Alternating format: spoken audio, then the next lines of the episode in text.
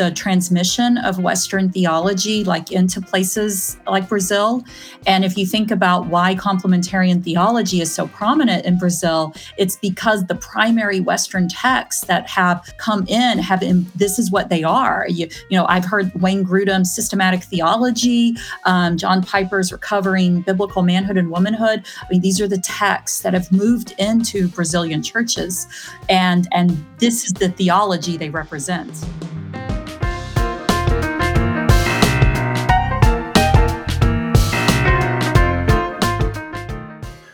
Fala comigo, tudo bem? Eu sou Felipe Gibran e esse é o ARP Cast, o podcast do Reino em Pessoa. Mais uma vez, muito obrigado a todas e todos que têm acompanhado conosco esse nosso rolê. É um privilégio muito grande ter sempre vocês aqui ouvindo, perguntando, partilhando, enfim, Estamos muito felizes é, com a repercussão que esse nosso podcast dá, porque a gente tem certeza que ele abençoa vocês e vocês têm aí também abençoado a gente. Podcast do Reino em Pessoa, simples, mas revolucionário. Mas falando do reino de Deus, a gente nunca está sozinho. O reino de Deus é um reino de amigos e graças a Deus ele voltou às terras aqui das alterosas. Seja muito bem-vindo, meu camarada Walter. Fala pessoal, é muito bom estar em casa de novo, né? Tirar essa semaninha de férias aqui em BH, saindo daquela terra de cinza e de frieza que é São Paulo. Então eu estou muito feliz hoje de estar falando em casa. Coisa boa, ela tá sempre com a gente. Presta atenção no look, porque não é camisa da CBF. Dá o detalhe nela. Pamela, seja bem-vinda. Fala comigo, gente. Eu vim hoje, assim, em homenagem não só à Semana do Meio Ambiente, mas também pra gente falar um pouquinho, né, dos desaparecidos e assassinados aí, Bruno Pereira e Dom Phillips. Lembrando que o Brasil é território indígena. Então já tô aqui fazendo minha campanha de blusa do Brasil anti-bolsomínio. Pra quem quiser, arroba Revolta Canária, tá? Você compra lá, manda pro Brasil todo, tá bom? e é um prazer estar aqui com vocês, gente. A gente hoje vai ter o privilégio de ter também a Lohane conosco. Lohane vai fazer esse trabalho de tradução da nossa convidada. Então, muito obrigado, Lohane. Seja bem-vinda aí por aceitar esse desafio com a gente.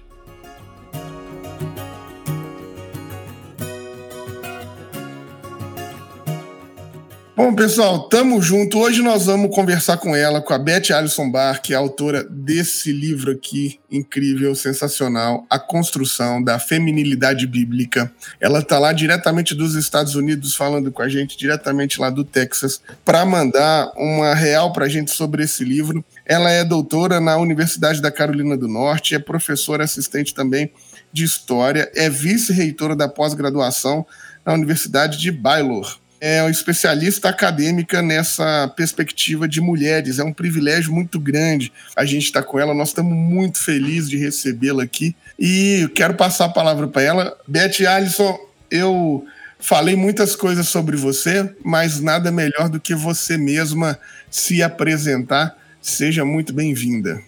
So, Beth, who is Beth Allison? He wants uh, that you introduce yourself and tell yeah. a little bit about you.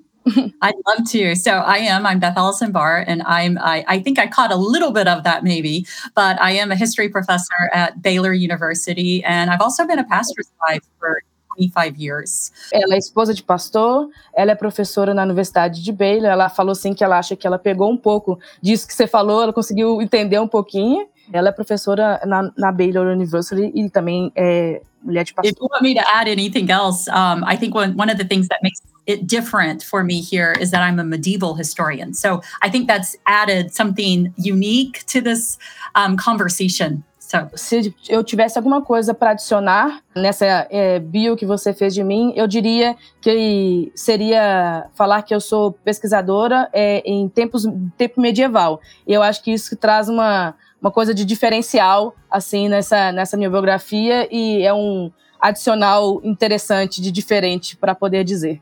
Então, Alison, você é uma mulher batista, né? Então, provavelmente você frequentou ou conhece a organização Girls in Action, que aqui no Brasil a gente chama de Mensageiras do Rei. Beth, so you as a Baptist woman, uh, I don't know, but probably you have attended during your teenagers or childhood the organization called Girls in Action. In Brazil, we have a different name, but it's like the, the same the same thing. Essas organizações ainda são muito influentes no meio evangélico estadunidense? So these organizations still are influent in the Baptists, not in, just in the Baptists, but in all environment, evangelical environment in the United States, they still are so not so much. So Girls in Action and the Royal Ambassadors was the men's was the guys organization. They were both part of what used to be the Women and Women Mission Missionary Union. The WMU was one of the sponsors of the Girls in Action. And so I was in Girls in Action when I was in like uh, grammar school and a junior high student. Um, but I remember it was sometime like in my late junior high years that it was that they began to be phased out in our Baptist uh, churches. And this is also the time when there were there were a lot of shifts. You know, this is even a time when Sunday school was becoming less popular. Um, and so as there's a shift to more of a small group model, and so we see these GAs and RAs kind of moving out and Hoje em dia, essas organizações elas não são mais tão influentes. Deixaram de ser influentes no meio evangélico há um tempo, isso já na infância dela, assim como a organização de mulheres, né? Porque é, tanto o embaixador do rei quanto a mensageiros do rei eram vinculados, né, ao projeto das mulheres cristãs em ação, algo do tipo, né? Se eu não me engano porque essa organização diminuiu bastante a sua influência, os, os outros também diminuíram a sua influência. Então, até o momento em que ela era da, do ensino médio, eles ainda eram influentes, mas hoje em dia eles não são mais tão influentes como eram é, alguns anos atrás. Você acredita que elas, essas organizações, né, contribuem para a propagação da teologia complementarista?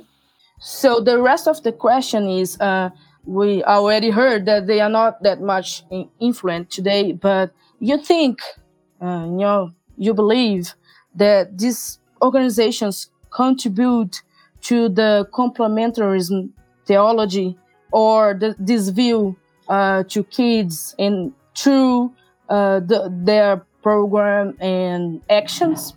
So that's a really interesting question. I would actually brings up all sorts of questions because I'm curious how Girls in Action now functions for y'all. I actually lament a little bit the going away of Girls in Action and Royal Ambassadors because when I look back on the curriculum from them, um, some of the things that they did emphasize was the fact that women, that young girls should be trained up to be active in ministry. Então, gente, isso traz muitas questões, porque, na verdade, ela não sabe bem como funcionam as mensageiras do rei no Brasil, e ela gostaria até de descobrir um pouco mais como isso funciona aqui no Brasil, mas o que ela se lembra é que é, existia, na, na época em que eles eram influentes, na época que eles tinham mais ação, um currículo dentro dos mensageiros do rei e dos embaixadores do rei de disciplinar as, a, as mulheres, né? E traduzir um padrão de comportamento que elas deveriam agir.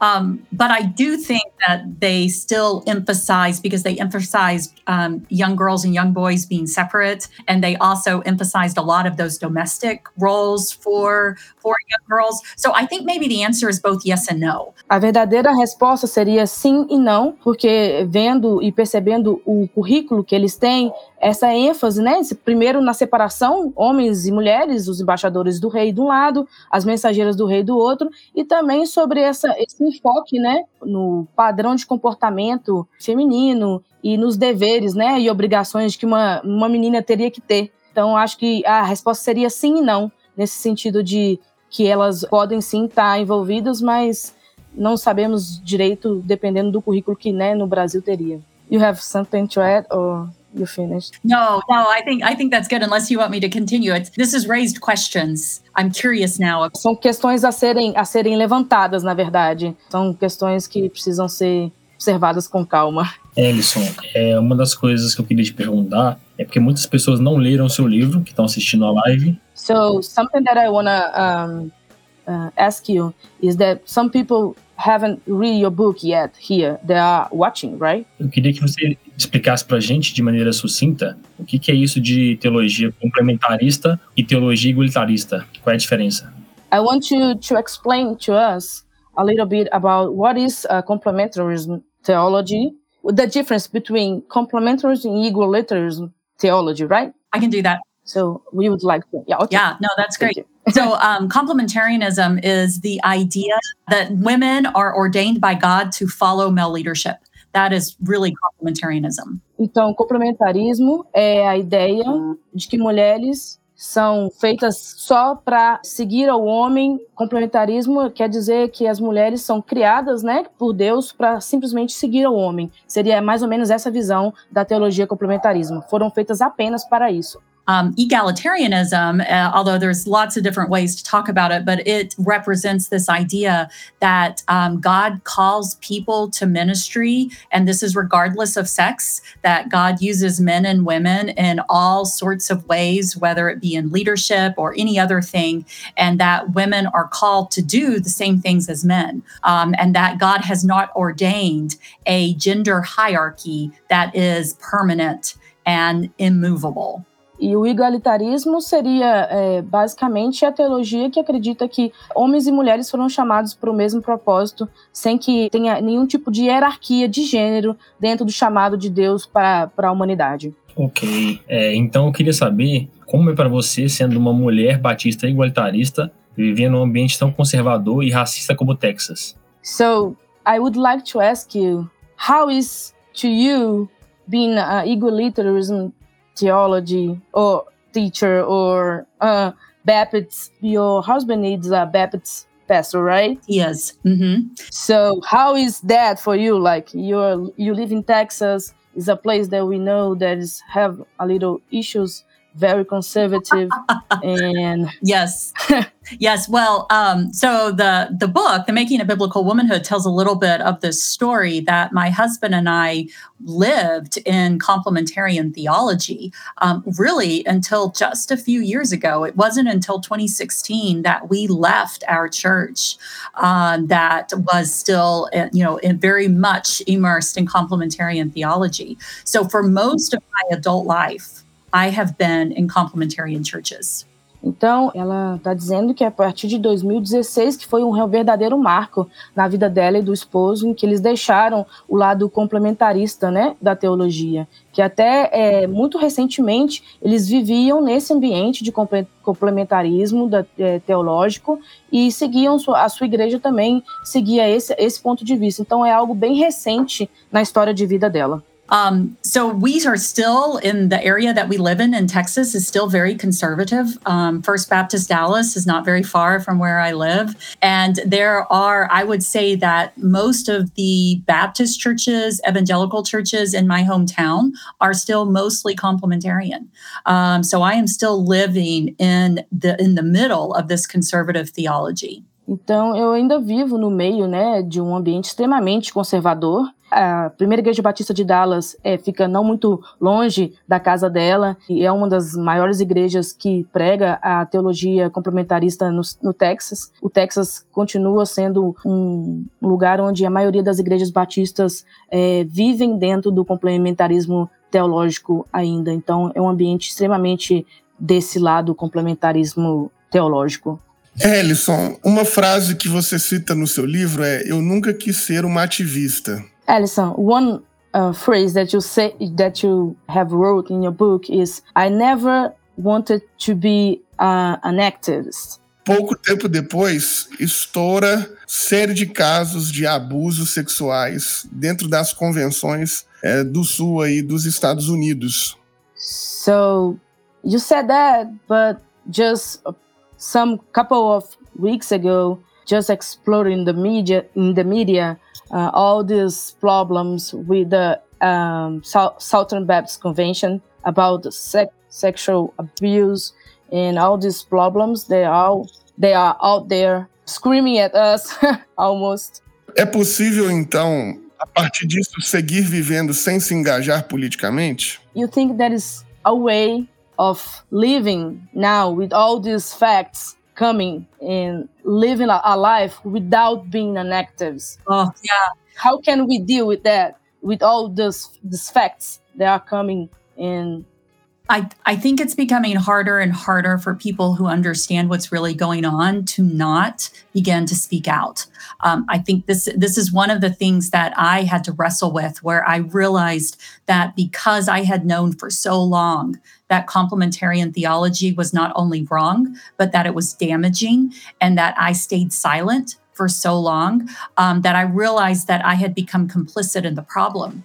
And I think that the the real realization is is that the only way the SBC has been able to cover up all of the sexual abuse for so long is that people have been complicit in helping them do this, and their complicity can range from um, actively covering it up to simply not saying what they know. Tem ficado cada vez mais e mais difícil, né? Viver uma vida sem levantar e levantar sua voz porque a grande verdade é que o complementarismo ele não só é errado, mas ele tem é, causado dano, né? Ele tem ferido pessoas. Então a gente sabe que a Convenção Batista do Sul ela só conseguiu passar tanto tempo fazendo esse processo de não só não revelar os casos, é, mas também de não resolver, não dar nenhum tipo de atitude ou ação para o que estava acontecendo, porque teve muita gente que se manteve em silêncio. Então tem sido cada vez mais difícil não se tornar um ativista,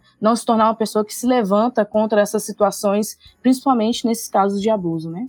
I think more and more of us are going to be becoming activists um, as more and more of the truth comes out. Então, eu acho que mais e mais é, de nós vamos acabar nos tornando ativistas. Quanto mais casos vierem à tona, mais pessoas vão estar convencidas de que elas precisam levantar sua voz e se tornarem ativistas quanto a, a essas questões. Alisson, eu tenho acompanhado o seu Twitter, né? E você tem falado bastante sobre esses casos de abuso. So I have seen your Twitter.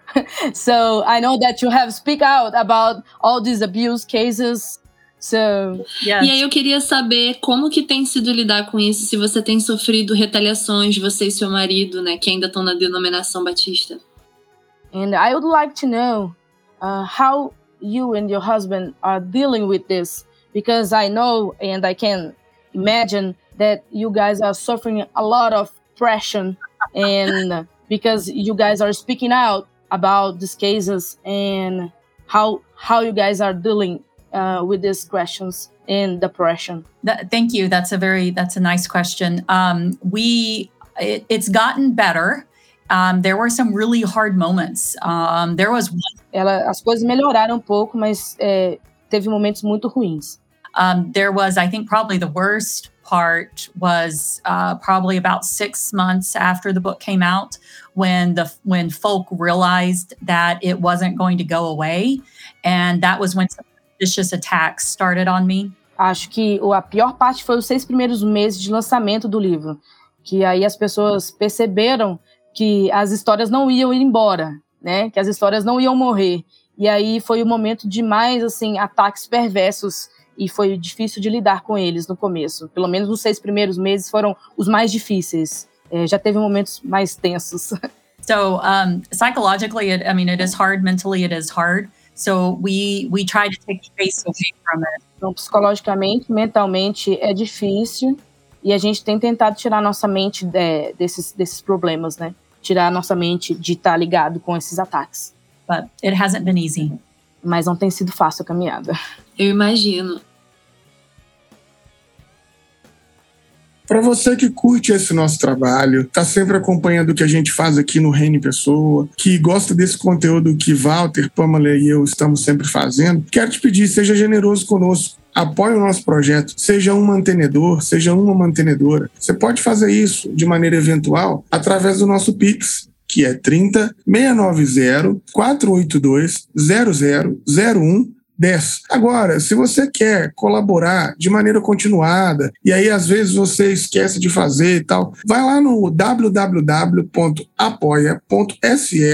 ORP e se cadastra que você consegue ajudar a gente de maneira continuada sem precisar de ter aquele corre de ficar lembrando todo mês, aquela coisa toda. É muito importante ter vocês aqui nos apoiando, muito importante ter vocês aqui colaborando conosco, porque é a forma de manter esse projeto vivo. Então a gente conta com você e a gente espera espera que de repente você possa ser um colaborador, possa ser um mantenedor, uma mantenedora desse nosso projeto.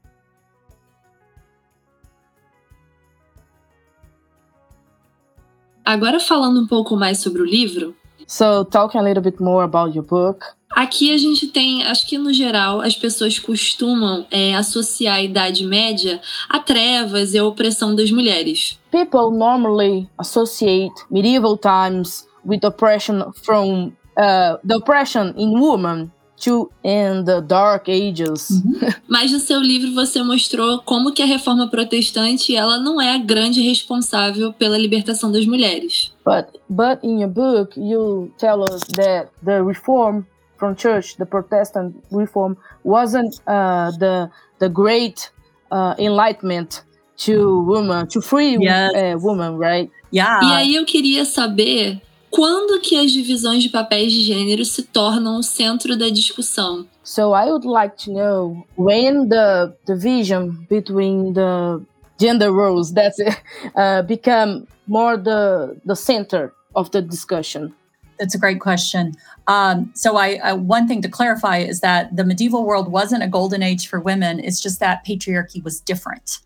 Um, so that's... É, no tempo medieval, só para esclarecer, não foi um tempo de ouro para as mulheres. É, o patriarcado que era se formava e lidava, vivia e tinha uma estrutura diferente naquela época. Um, but a big difference, I, I, like the way you put it, is that in the medieval world, these gender roles were not at the center of the conversations the way that they are now. That's a big difference. A grande diferença, e é um ponto importante que você colocou na sua questão, é que realmente no tempo medieval, o centro da discussão não era necessariamente o, o papel né, dos gêneros homem e mulher. So that really starts in the post Reformation world, where we begin to see what historians call a hardening of gender roles in Western European society. And then it moves across to the US um, from that. And by the time we get to the 17th and the 18th centuries, we see not only this hardening of gender within the church, but also legally and economically. Um, so it's really that early modern period that this happens. É, na verdade, isso acontece mais no período moderno, né? A gente vê isso é, basicamente no mundo pós-reforma, século XVII, século XVIII, em que é, o papel de gênero ele fica mais definido, mais é, centrado, a conversa, a discussão fica mais centrada sobre o papel de gênero é, feminino e masculino, também dentro da igreja e também do ponto de vista legal, né, das leis. Então isso é marcado mais nessa época. Lendo seu livro, fica evidente que não dá para falarmos sobre feminilidade bíblica sem tocar na cultura da pureza. So reading your, your book, it gets clear that we can't talk about biblical womanhood without talking about purity culture. Right. Como que a repressão sexual da mulher se tornou uma virtude espiritual cristã? How purity of woman became something spiritual, became something so important to the life of a, a Christian? Yeah, no, that's a very good question. I think, you know, it started with, in some ways, it's when the women's purity reflected on the family and on the husband, on the role of the husband. Então, basicamente, essa é pergunta muito boa. Isso começou mais quando a pureza da mulher começou a refletir na família e na vida do homem, né? Na questão assim pessoal do homem e da família. You can think about it, although I don't want to blame it completely on Puritan theology, but that but you can think about theology that said that the way that you knew people were elect were by the behavior of the family and that and so families that the wives were submissive and the daughters were submissive might reflect a family that really is elect and chosen by God. Então, basicamente, isso vem da ideia, não quero é, culpar muito os teólogos é, do puritanismo, mas seria muito quando é, se pensa naquela questão de eleição e que as famílias elas recebem isso como uma herança, né? Então, é, a mulher se comportar bem, a mulher ser pura, isso reflete diretamente é, nessa questão de, de da, da, eleição, né? Assim, can you repeat the, the, the last part so, so I can uh, catch a little bit? Yeah.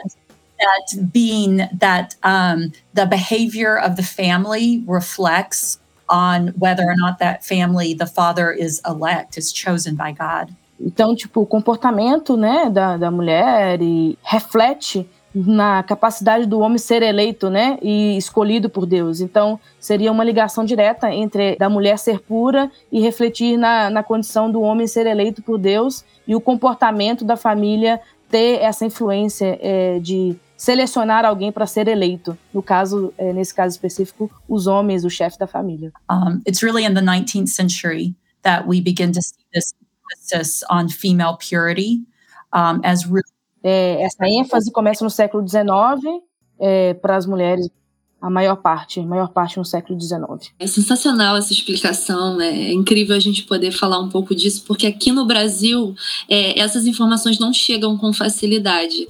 A teologia complementarista é dominante aqui também. So that's very cool to understand and, and know very very good because here in Brazil the complementarism is like the most predominant theology. So uh, hearing about uh, what you think and all these points are very enlightenment to us. So. Dentre as questões mais cruéis relacionadas à feminilidade bíblica. So, from the most cruel um, things about uh, biblical humanhood. Eu acredito que a padronização das mulheres seja a pior delas. I believe the standardization of women is one of the worst of them. Like this point of being everybody yes. the same. Yes, yes. Essa ideia tem um cunho, inclusive, racista, algo que é inerente à denominação batista, né? This is something that I see as a racist thing too, and uh, is very um, deep rooted in our Baptist roots. Você tem vontade de abordar a temática racial e a feminilidade em seus trabalhos futuros? Do you have the will to talk about these topics uh, in your future works? Like yes.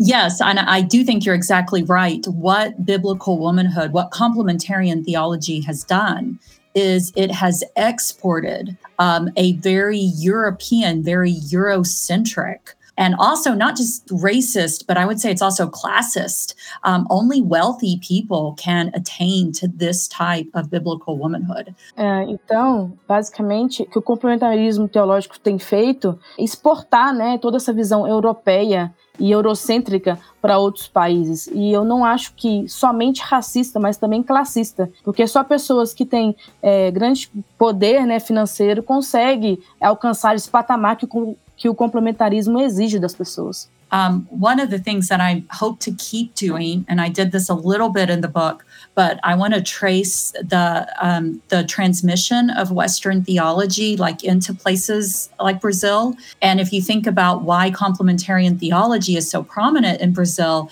it's because the primary Western texts that have come in have in, this is what they are. You, you know, I've heard Wayne Grudem's systematic theology, um, John Piper's recovering biblical manhood and womanhood. I mean, these are the texts that have moved into Brazilian churches, and and this is the theology they represent. Então, basicamente, é, eu já abordei um pouco disso no meu livro, mas eu quero aprofundar nos próximos trabalhos, fazer é, um levantamento do trajeto em que o complementarismo teve nessa divulgação né, dessas teorias da teologia complementarista para outros países, inclusive para o Brasil. E aí você vai ver é, é vários autores, como John Piper e outros, que fazem né, divulgação de livros e como eles é, têm essa influência e entram dentro desses países e trazem né, toda essa questão do complementarismo teológico para dentro desses países e para dentro dessas igrejas. Atualmente nos Estados Unidos, o movimento pós-evangélico tem se popularizado entre os cristãos não fundamentalistas. So, Uh, these days, the evangelical or the progressive Christians are being very, uh, very permanent. It's, it's a good word. in the U.S., right? Yes. So uh, many Christians are, are becoming a progressive mm-hmm. or an ex-evangelical, something like that, in the mm-hmm. U.S. Yes. Você crê que o futuro da igreja é que a gente abandone as instituições ou que a gente permaneça dentro resistindo. So, what do you think is the future of church?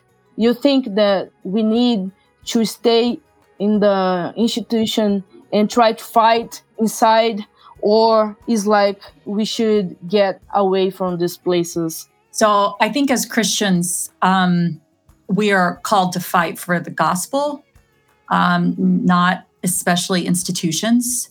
Então, como cristãos, eu acredito que a gente é chamado para lutar pelo evangelho, não necessariamente dentro de instituições. Um, as a church historian, I've seen a lot of institutions come and go. Então, como historiadora é, de instituições e religião, eu tenho visto muitas religião, é, muitas é, instituições ir e vir, né? Elas acabarem e muitas voltarem. And if the Protestant, um, you know, sort of people say this all the time that with the Reformation we're always reforming, then I don't think we should be afraid of reforming if that is what is called for.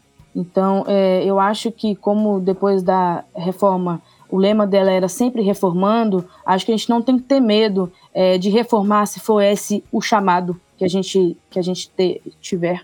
That that being said, I really like Baptist ecclesiology. I like being a Baptist. Um, lots of things about being a Baptist I love. So I do hope that a better Baptist world um, can be made. E com isso dito, eu quero dizer que eu, eu gosto bastante de ser batista, sou batista, eu amo ser batista, gosto da eclesiologia, de como funciona a, é, os batistas, então eu é, simplesmente espero que as coisas melhorem.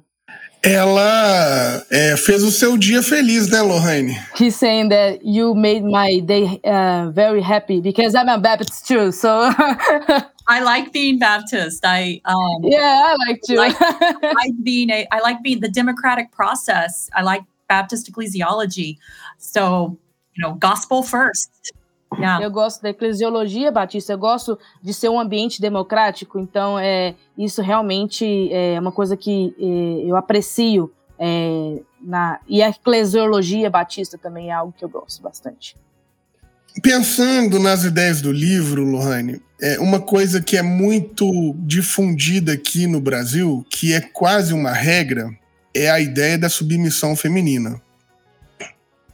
So, one thing that is thinking about your book and thinking about uh, things that are very uh, normal and popular in Brazil is that the submission of women quase impossível pensar na mulher cristã sem pensar em submissão feminina. So here in Brazil, it's almost impossible to think about a Christian woman without thinking or saying about uh, submission. Qual caminho ela aponta para a gente apoiar as mulheres nessa jornada de libertação, que eu acredito que é necessária e fundamental? So, do you have any advice for us about uh, talking and counseling uh, women about uh, all these problems and all uh, about these issues that many of them live right. in their lives. This is one of the hardest parts um, because even though right now we've talked about complementarian theology, complementarian theology is just the latest manifestation. Então, basicamente, essa é, eu acho que é a parte mais difícil, porque a teologia complementarista, ela é só assim uma camada, né, do, do patriarcado dentro das igrejas. Um, the reason that people accept complementarian theology is because we're comfortable with it, because it's the world in which so many of us live. Então, basicamente, porque muitas pessoas convivem e conseguem é, viver ainda com complementarismo, porque as pessoas estão muito confortáveis, né? Elas ficam confortáveis dentro dessa situação. É confortável para elas viver dentro do complementarismo teológico. Então é por isso que muitas delas permanecem, né? One of the things that I try to do with um, women and men is ask them questions. They're, why do they think submission is what they are called to do by God. E uma das coisas que eu tenho feito, sim, é muito é perguntado a homens e mulheres por que que eles acham que o complementarismo é algo que eles que Deus chamou eles para fazer, né? Feito várias perguntas para eles e uma delas essa: por que que eles acham que o complementarismo ele ele é o que Deus tem chamado eles para fazer? Um, and sometimes that can help them separate what is cultural for them and what is actually um, being called, they are being called to do as a Christian. And I think if you can get them to that point where they can maybe see that Jesus offers us something better um, and that we are truly made equal in the image of God. Então, basicamente, é, o que eu, essas perguntas levam a eles a compreender e tentarem separar o que é cultural e o que, que é realmente o chamado de Deus para a vida deles. Então, quando eles conseguem fazer essa distinção do que seja cultural e o que é realmente o chamado de Deus, eles conseguem ver que Deus elegeu todos é, de forma igual. Nós todos somos feitos à imagem e semelhança de Deus, tanto homens como mulheres. E isso é, é extremamente libertador. I could talk a lot more about this too, so if you want to hit me up later. Eu poderia ficar falando várias e várias horas sobre isso, então. ah, eu adoro ouvir, né? Porque tá maravilhoso. It's great to listen you, so we could stay here for hours. Voltando aqui no tópico sobre mensageiras do rei, né, já que você ficou um pouco curiosa, eu queria te dar um parecer de como é que é essa situação aqui no Brasil. So, talking, um, coming back to the question about the um, girls in action. Just because you are curious about how it works here in Brazil, I have a um, some a follow up to you. Good. Yes, thank you. I love that. Aqui é, a denominação batista tem é, um, é, é, forte, né? Mas a, diferente dos Estados Unidos, a nossa denominação se misturou muito com os pentecostalismos, né? Então a gente, apesar de ter aquela identidade, a gente acaba se misturando um pouco com os cultos pentecostais. E aí a gente acaba meio que se misturando com eles e não tendo uma identidade muito forte denominacional, assim como nos Estados Unidos. So here in Brazil, most of Baptist conventions and churches are mixed a little bit. Yes. So uh, most uh, most of the churches are really mixed, and sometimes they don't have like um, a very clear identification with the Baptist profile. Yeah. E aqui as mensageiras do rei, quando teve assim o boom do gospel dessas igrejas mais assim grandes e a gente chama aqui de parede preta. Acho que ela vai saber o que é a igreja da parede preta. então essas igrejas mais modernas, né, que tem essa estrutura gospel mesmo de show e tal. A gente se enfraqueceu com essas denominações, com essas organizações, porque a gente se misturou. So we have weakened the Baptist Convention and the, ba the Baptist churches are uh, weak now because they have mixed a lot with these modern churches, and so the girls from I, I'm gonna always girls in action. I'm yeah. so I'm not really girls in action. say this word, but uh, so uh, they have lost a little or yeah a lot of their influence uh, here in Brazil too. Yeah, Mas aqui, diferente né, dos Estados Unidos, que você falou dessa questão das mensageiras terem esse papel de liderança, aqui no Brasil, as mulheres trabalhando na igreja, pregando, cantando, fazendo lideranças, principalmente igrejas pobres, é muito mais comum. So, um, uh, you, you told us that the, they, they don't have a leadership point of view, right? You said that the, the, they don't have a... Girls in Action don't have a leadership? No they, no they don't have like um actions like being a leadership being right. in the leadership right. right? Yes. Right. So here in brazil is a little bit different because most of uh, the leadership in the churches uh, are women in the the favelas in the slums and everything. So that have mixed it up a lot. Yes. And because of these modernizations and because of all these uh, different and this mix of identity. Right. Mas aqui, é, as mensageiras do rei têm esse discurso da cultura da pureza muito forte, até dentro do, da divisa mesmo. Tá sempre reforçando essa questão. So, here in Brazil, uh, different from the US, uh, we believe that the purity culture is really deep rooted in their point of view and in the way that they act and even the words that they say that they go in, in front of church and everything and say the the pure culture uh, is really deep rooted and is one of the most no. important thing for them I believe. Você quer que ela responda alguma coisa ou não? Se ela quiser fazer algum comentário sobre. Uh, yes please if you have any comment about. Yeah no i i think this is uh, you know as i said um complementarian theology manifests differently in different cultures because it is culturally driven. And I think this is important. Um, I'll let you say that, then I'll. o complementarismo teológico ele é muito envolto né, na cultura. Então, de certa forma, eu compreendo que é, essa é uma das formas também que o patriarcalismo utiliza. Então, o complementarismo teológico ele vai se ele vai se refletir na cultura e ele vai se ele vai beber da cultura. Então, eu acho que no Brasil ele tem influência muito por causa também é, desse ponto de vista, né? Ele é cultural e um dos lados é, do patriarcado.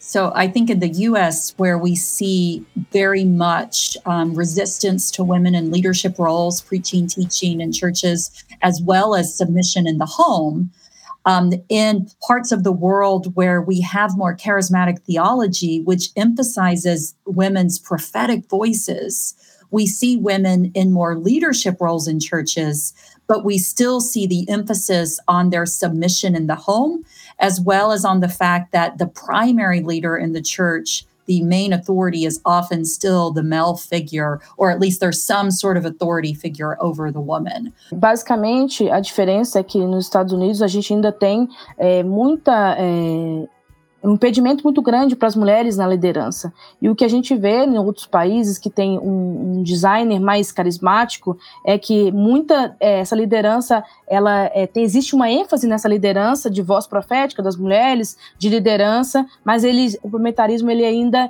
exige essa submissão dentro dos lares, né? É, a diferença básica é que é, muito de, nessa questão existem países que têm uma, é, um, um enfoque mais carismático, eles permitem que muitas mulheres sejam líderes líderes, mas é, continuam ainda focados né, na submissão dentro dos lares e etc. But I do think the emphasis on purity culture, which is the emphasis on female bodies, and this idea that women's bodies have to be controlled. Então, acho que é, é uma parte bem complicada e bem difícil é, e talvez uma das mais perturbadoras seja realmente essa questão da cultura de pureza, porque a partir do momento que você coloca a cultura de pureza nesse patamar de controladora dos corpos das mulheres. I don't know where you were, but the um, the control that it when the emphasis is put on controlling women's bodies, it shows us that women are seen as deserving to be under the control of men. They're seen as less than men, and this is dangerous. E que quando a ênfase é colocada nessa, nesse controle dos corpos das mulheres é, é, muito perigoso, porque é colocado as mulheres como objeto, e sendo elas objeto, elas são menos do que homem, e isso é um grande problema.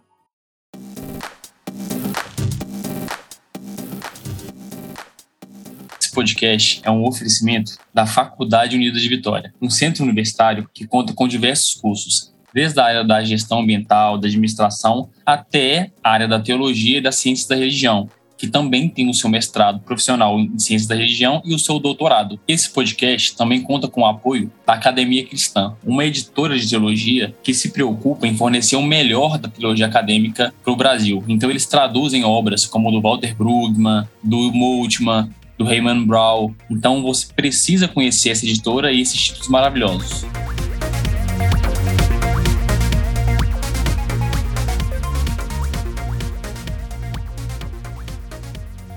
Um dos grandes textos e um dos importantes textos para a gente fazer essa mudança na interpretação de Paulo é Em Memória delas, da Elizabeth Fiorenza. So one of the important um, books uh, about Paul is the Elizabeth Fiorenza. I don't know the name in English. Yes, I think it's something like that. That's é, o texto dela, que ela vai fazer uma defesa do Paulo que luta pela igualdade de gênero na escrita do texto bíblico e que no texto bíblico há uma disputa entre escritos. In, in her book, she defends that uh, that Paul defends the um, egalitarianism, uh, the, the gender egalitarianism. Então, como que ela consegue é, ver a dinâmica dos textos paulino em que em algumas partes ele defende a igualdade de gênero e outras questiona, e outras parece que ele é conservador. So how you see uh, in the Bible verses about uh, when Paul, sometimes Paul defends and sometimes he don't, and how you see this contrast and um, how you judge uh, about um, what he means. Yeah, that's great. And I think this is one of, um, anyway, we won't get into Fiorenza's uh, theology here, but what I argue about Paul is I think Paul is really a pragmatist. Um, I wouldn't call Paul a feminist. I wouldn't call him either really for women or against women. I think Paul is for the gospel.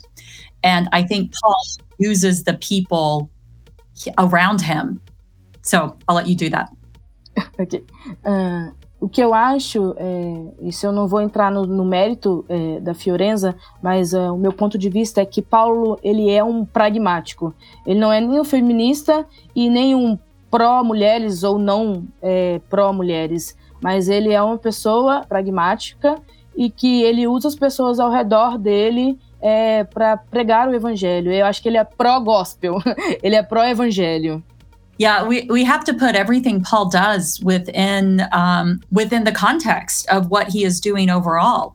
And so, if we argue that Paul told women that they could they had to be silent and not wield authority over men for all times then what do we do with the fact that paul puts like puts women like lydia and Phoebe and Junia um, and Priscilla and all of these women who work with Paul and are put in ministry leadership positions.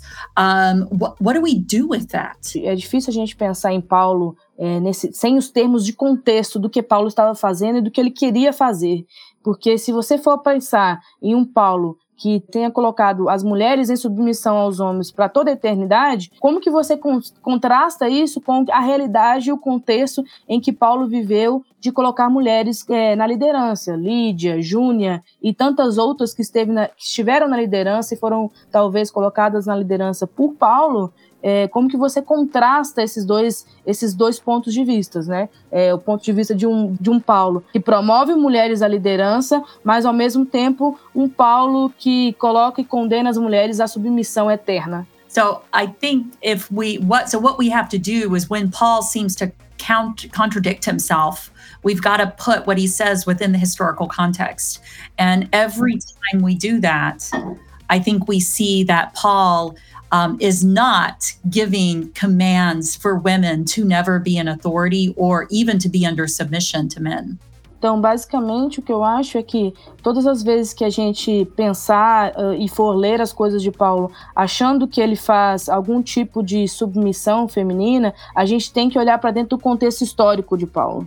Then, right, we see that when we put Paul's words in historical context, what we see is usually dealing with specific problems and not giving universal decrees. Então, basicamente, quando a gente vê a questão do contexto histórico, a gente coloca as palavras de Paulo no contexto histórico, ele está tratando de problemas pontuais daquele tempo específico. Então, desse ponto de vista, é, todas as vezes que você contrasta as palavras de Paulo com esse contexto histórico, você sabe que ele não está dando é, comandos ou mandamentos eternos. Ele está simplesmente tratando de pontos específicos e pontuais. Um, and if I can throw in one more thing, I think it's very telling that when we look at women throughout the Bible, Old Testament through New Testament, so many of these women are never identified by their husbands or their fathers. They stand alone. And this is this is contrary to most of human culture. And I think it's significant. E eu acho que uma parte importante é que todas as vezes que as histórias de mulheres são contadas, elas não são contadas citando é, os seus maridos ou parentes, mas é mulheres com os nomes delas escritos, é, identificados. E isso é muito significativo dentro do contexto em que o livro vai escrito, e isso é muito importante. Esse seria o meu último comentário que eu poderia adicionar. Lô, é, primeiro, muito, muito obrigado, agradecer, tá, tá maravilhoso mas a gente vai se caminhando para o final. Mas tá fantástico, super simpática. Tô, tô muito feliz de poder bater esse papo com ela. So I want to um, say already uh, thank you for being with us. We are going, uh, we are starting to finish up here. But uh, I'm very happy to talk with you. It's very good to talk with you. It's, it's a pleasure to us. You're a very uh, happy person, and it's been a delight for us to be with you today. Well, thank you. And thank you for translating. I know that's a hard job. So thank you for doing that. It's been wonderful talking with y'all. Eu queria fazer para ela uma última pergunta só. I just wanna ask you a last question here. No livro, ela trata uma coisa muito interessante, que é a inerrância bíblica. Então, ela trata sobre a inerrância fazendo análise justamente da submissão feminina e mostrando. So, in your book, yeah, uh, you said about uh, Bible being inerrant, and you talk about that uh, in the point of view of woman submission, right? Então, eu queria que ela dissesse para a gente por que, que é tão importante libertar as mulheres e por que, que a libertação das mulheres não fere a Bíblia. So, can you tell us why it's so important uh, to free women and why uh, freeing women is not something that hurts the Bible or hurts uh, the. Yeah. No, I love that question. Um, I think, I mean, if we look and see what God is doing throughout the throughout scripture, what we see is that he is always reaching out to the he's always doing the unexpected. Então, o que eu acho é que todas as vezes que você vê para além da Bíblia, Deus está fazendo coisas é, inesperadas. The people who are in power, the people who think they know it all, are usually the ones who we find out that are in the worst position with God. Então, geralmente as pessoas que estão no poder, as pessoas que estão na, nas lideranças, é, são as pessoas que estão em, é, em pior é, ponto com Deus, né? Estão em pior patamar com Deus. I think from one of the very first stories we have in the Bible is um, the story of Hagar. Who was an abused, raped woman, um, abandoned by Abraham and Sarah. Então, um dos, uma das histórias que a gente primeiro pode ver é a história de Agar, né? Que foi abusada e jogada e não, não assistida.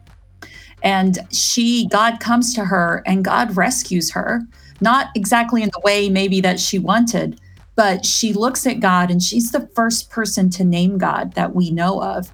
And she says, are a God who sees.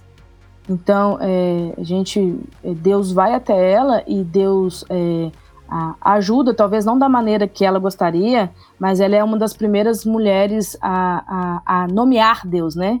And I think God always sees women. I think God always sees the precarious positions that women are in. And throughout the biblical text, we see God lifting women up in ways that is contrary to what their culture is doing. And so, how can we, um, how can we try to confine and oppress women in a way whereas God has always been lifting women up? Então, basicamente, é, em todos os momentos a gente vê que é, apesar do texto, ou, ou também é, depois do texto, a gente vê é, Deus usando e levantando as mulheres de situações é, de, de sofrimento, situações de é, precárias e, e estando é, contrário a todos os procedimentos de cultura né, do patriarcado. E Deus vai lá e ele retira essas pessoas desses momentos de opressão, desses momentos de sofrimento, independente do que está escrito na Bíblia é, ou independente do que está escrito como é, sendo ali, né, de, da questão da submissão, Deus olha para as mulheres é, mesmo é, tendo essas palavras escritas de submissão. Então Deus ele está junto com as mulheres em todos os momentos, independente. And last thing, history shows us that patriarchy has never been good for women because men are human, are sinful, And when people are given ultimate power over another person, when people are told that because of the way a person is born, that they have the right to be in power over them, that always leads to oppression and harm. Um, and when somebody when somebody is taught that the way they are born, whether it be their sex or their skin color, makes them in authority over somebody else simply because of the way they are born, that never leads to a good place. Um, and então, o patriarcado, historicamente, a história nos chama que o patriarcado nunca foi bom para as mulheres, né? Então, então todas as vezes que alguém é levado a acreditar que porque é, o seu gênero ou sua raça é, seriam algo que colocaria essa pessoa é, é, por cima das outras, isso é nunca uma coisa boa. Isso nunca é, é algo é, bom, nunca leva a gente a nada bom. Esse ponto de achar que porque você nasceu de um jeito, ou você nasceu homem ou nasceu mulher, isso vai te levar, te colocar numa, numa posição de hierarquia sobre outras pessoas. Um, when men are taught that women are less than them, men treat women as less. And that's what we're seeing with the SBC right now. E o que a gente tem visto é que quando homens são ensinados que mulheres são menos do que eles, eles acabam tratando mulheres como sendo menores do que eles. E é isso que a gente está vendo na, na Convenção do Sul é, agora.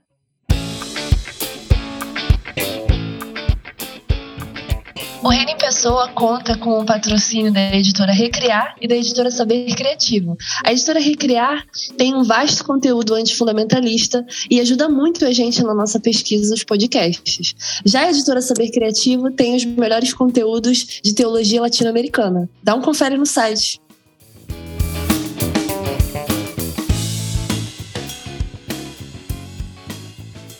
Alisson, muito obrigada pelo papo. É incrível ouvir você falando, alguém com tanta propriedade sobre o assunto, tanto academicamente quanto teologicamente, e de vivência de igreja também. Thank you so much uh, for talking with us. It's brilliant to listen to you, uh, being a person that has uh, all this knowledge, not only from church, but from your all academic, historic and that's very good and it's awesome to listen to you. Eu queria mesmo agradecer a todo mundo, é recomendar o livro, né, gente, para quem chegou agora na live, é esse livro aqui, tá à venda na Thomas Nelson, é um trabalho incrível, acho que toda mulher evangélica e líderes e pessoas crentes no geral devem ler, devem ter acesso a essa leitura. She's recommended your book uh, to all the viewers. Eu também queria te fazer um convite, eu não sei se você já veio aqui no Brasil, mas se você não veio ainda, a gente fica feliz em te receber.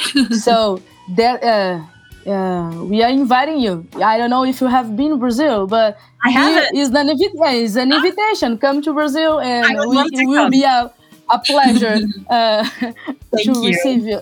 You, Thank you. E é isso, gente. Obrigada pela participação. Alisson, mais uma vez, foi incrível. Lô, você se superou. Parabéns, porque é muito difícil. Ainda mais com esses termos. E a gente fica grata demais. Beijo, gente. Até a próxima.